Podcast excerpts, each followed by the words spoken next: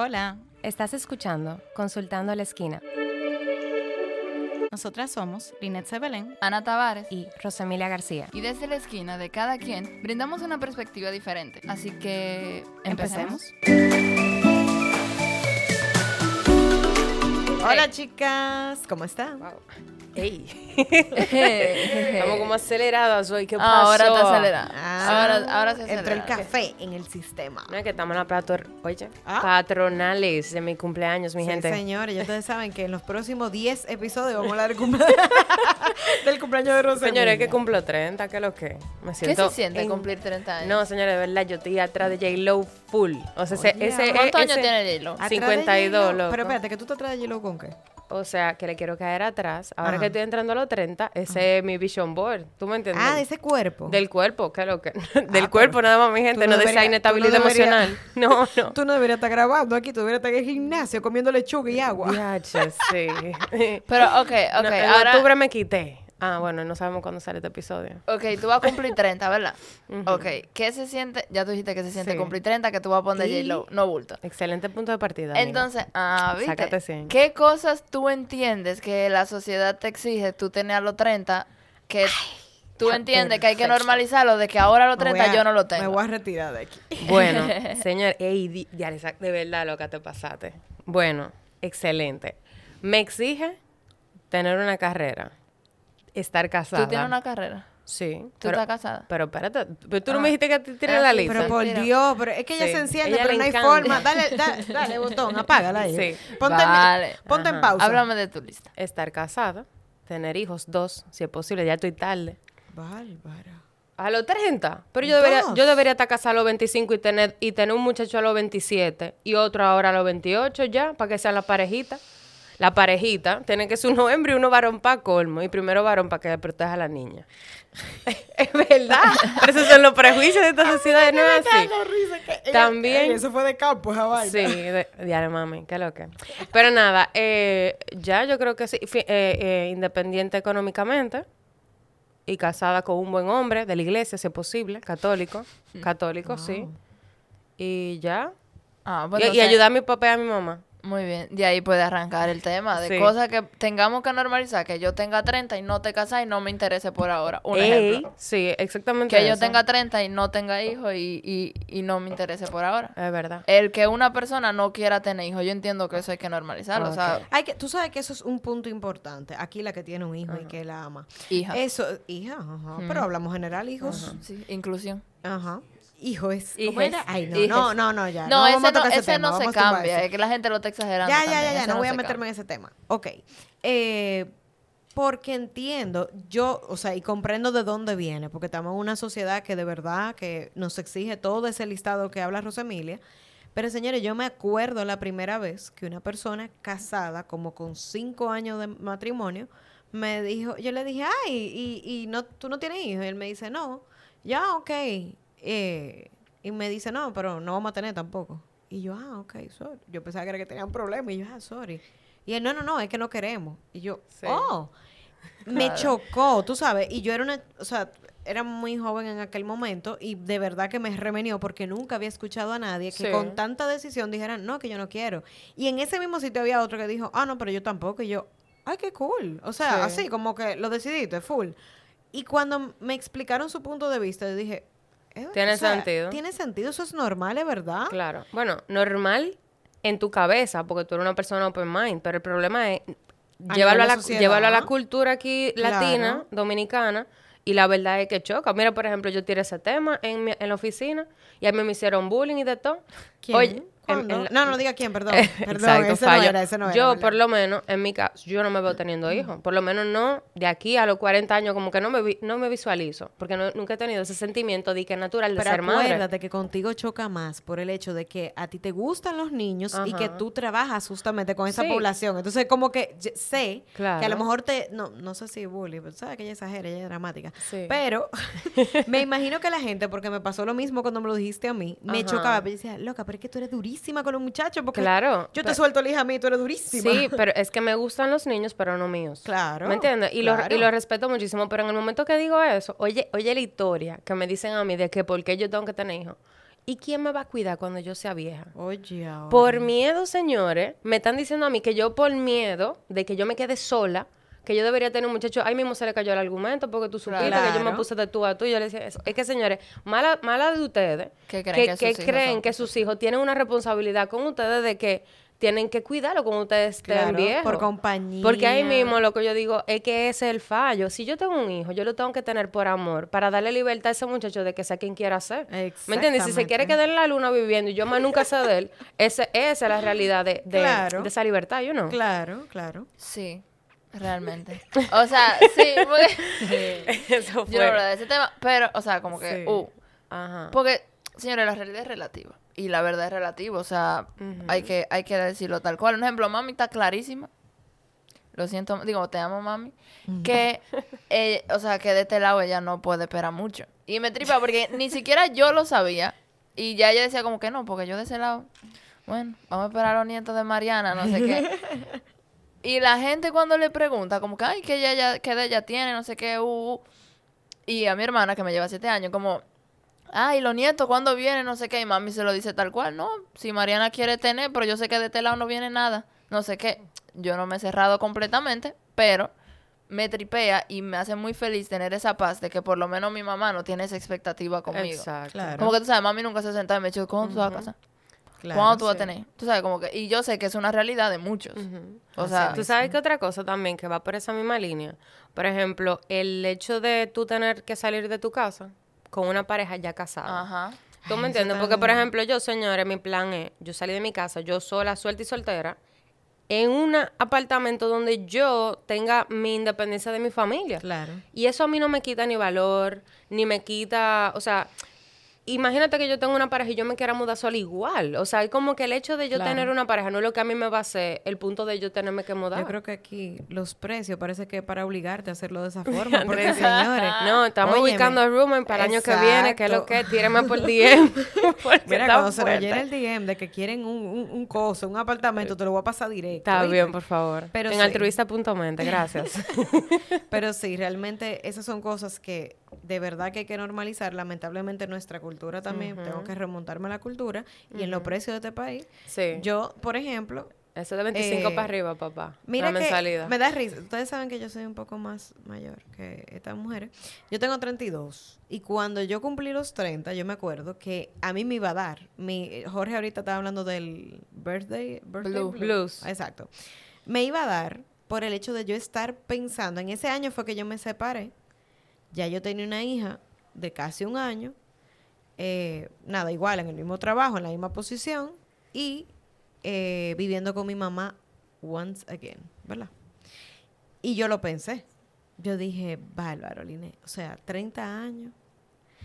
Y entonces separada con un muchacho. Ya yo me sentía de 60 y cuando comencé a agregarle todo ese Te salieron. Exacto. Yo, yo me puse, se me salió una arruga.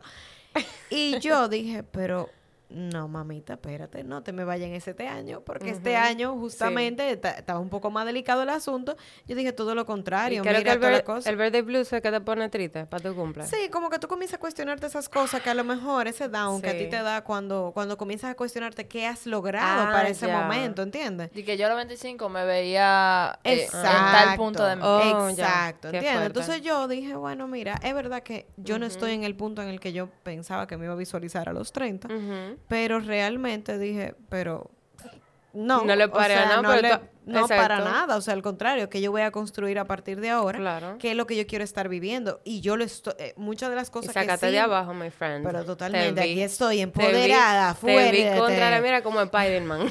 Ni que con el cuchillo en la boca, loco. El Y de Spider-Man verdad- andaba con. Dale, No, pero hizo una no, mezcla ahí de Marvel, que lo que. Ah, ok. Ya, haciendo pirueta y vaina. Gaviándome por la pared. Le llegué, le llegué. Qué dura. Pero el punto está en que sí hay muchas cosas. es que tú metiste la vaina de la edad. Yo dije, bueno, es verdad, es Claro. que para los 30 y me daba muchísima risa porque Sí. todos los grupos que tengo de, de amistades, especialmente mujeres, porque como mujer tenemos mucha presión en muchas Sí. cosas. Sí. Por ejemplo, mi tema más fuerte era ese, era el del apartamento. O sea, yo sigo viviendo con mi mamá y con mi hija. Ajá. Y obviamente no me gustaba, no me gusta todavía. Pero obviamente esa es mi realidad. Y yo no todos los días voy a estar dándome el latigazo de porque yo y no por puedo eso usted no se puede estar complejando. Esa, aparte, vamos a tirar del otro episodio, no Claro. vamos a complejar. Pero eh, hay un sinnúmero de cosas que creo que a nivel de cultura y sociedad que no, nos han Sí. puesto esas varas. La mía, la que sigo trayendo aquí, es normalizar que la mujer tenga iniciativa. Cla- Uy, diario, señores, eso sí, a mí me encanta Que ese la tema. mujer tenga Esa iniciativa. palomería. eh, no, y que también los hombres no ayudan porque... Cambiamos el Ey, tema de que estamos, ey, estamos hablando de Sí, no. Sí, importa. Ah, sí. señores. Ay, Ah, no, estamos es de para todo, llegar estamos por- tirando Atención. patas voladoras. Iniciativa Señores, por un atención al hombre dominicano, que es la mayor parte de la que uno escucha. Suelten esa Mi palomería, amor, por mi Dios. amor, me duele el corazón. Ya yo me resigné, ya yo me resigné. No, ya yo me resigné.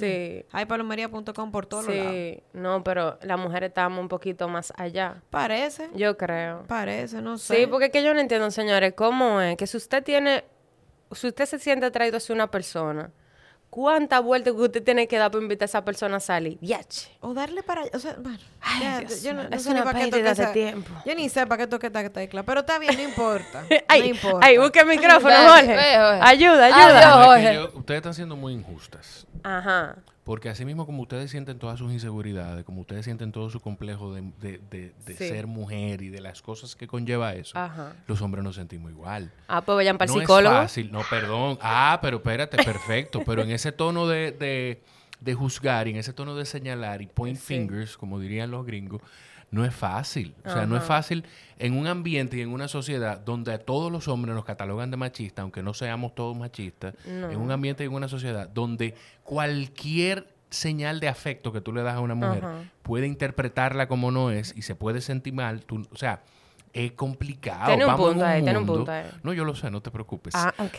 Él no está buscando tu Vamos, aprobación. vamos en un mundo, vamos en un mundo en el que hay que en el que estamos en el medio de algo donde hay mujeres que sí, que, que sí esperan que tú tomes iniciativa, sí Ajá. esperan que tú seas un poquito más, eh, seas un poquito más lanzado, pero también hay mujeres que cuando tú te acercas, estoy hablando de casos hipotéticos, no estoy hablando de mí, estoy hablando de casos de amistades, Ah, aclaro. Yeah. Eh, cuando tú te acercas en esa actitud de, mira, ok, espérate, yo creo que aquí hay algo de atracción. Hablemos de esto claro. ¿Qué, Es, lo que va- Claro. qué es lo que pasa aquí?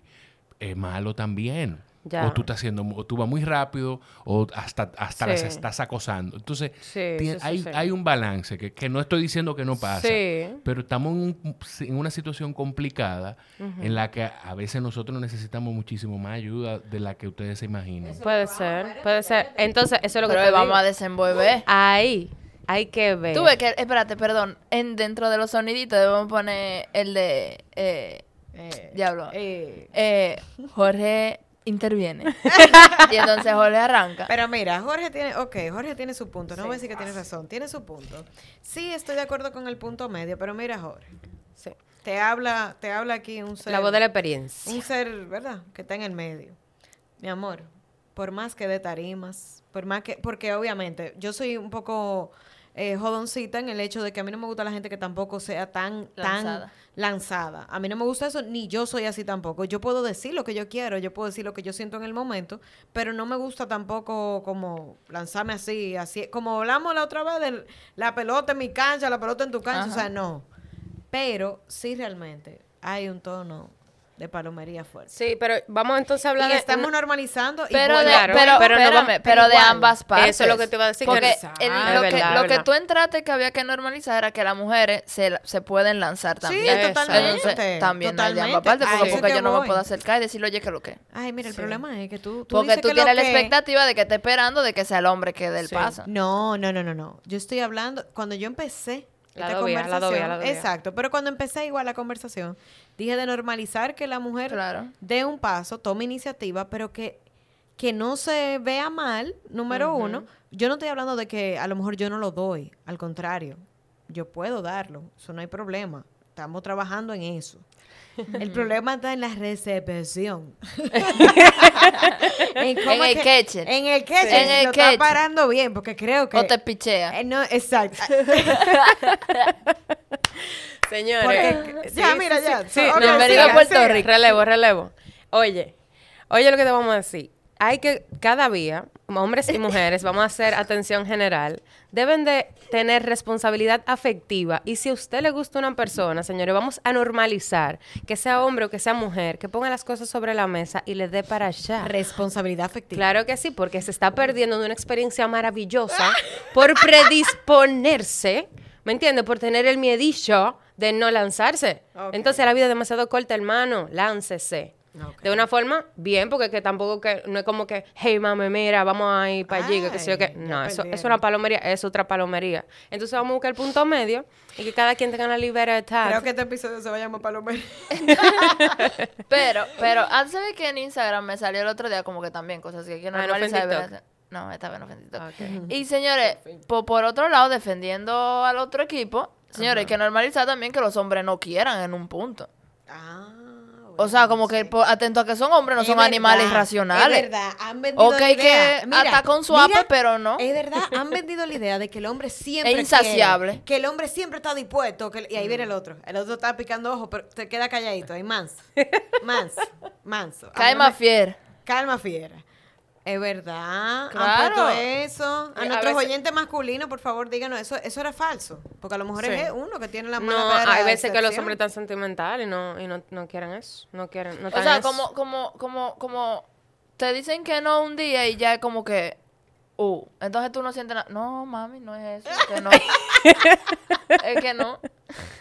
Señores, pero hay muchas cosas que hay que normalizar. Hay muchas cosas que hay que, que, hay que seguirla trabajando y entendiendo también desde un punto de vista que estamos en una cultura latina en vía de desarrollo. Que, por ejemplo, cuando yo vivía en Europa, yo me sentía identificada con esa cultura porque se le permitía a la persona sí, sí. ser totalmente auténtica. Y, por ejemplo, yo que vivía en Barcelona, que era muy libre, muy bohemio, muy tal. Señores, de verdad, uno andaba por la vida y yo no me sentía que a mí me estaban ni señalando, ni preguntando. O sea, era como que las preguntas que se hacían ni siquiera era de, de mis gustos o de mi percepción o lo que yo había logrado. Era como que vamos a hablar de, de los planetas, del universo, de Ah, un libro, de música. ¿Tú sabes lo que te quiero decir? Sí, sí. Que también hay que normalizar el hecho de no hacerle un cuestionario a la persona de las cosas que ha logrado al momento de que tú conoces a esa persona, porque eso... Eso no te define. Exacto, Can. lo que tú has hecho en tu vida no te define, sino tal vez qué tú piensas sobre la vida, que es diferente. Muy bien. Que eso es lo que hablábamos de las etiquetas. Muy bien. Exacto. Señores, Adiós, adiós. Que te vaya bien. este episodio fue express. Sí, sí. Si te gustó este episodio, por favor, compártelo, mi gente. Claro que sí, está jocoso, está divertido. Y síguenos. Mándaselo a la tía que te está preguntando que cuando te va a casa, mándaselo. Exacto. ¿Cuándo Y dígale que next. Y nada, compártelos en Consultando a la Esquina. Chao. Bye.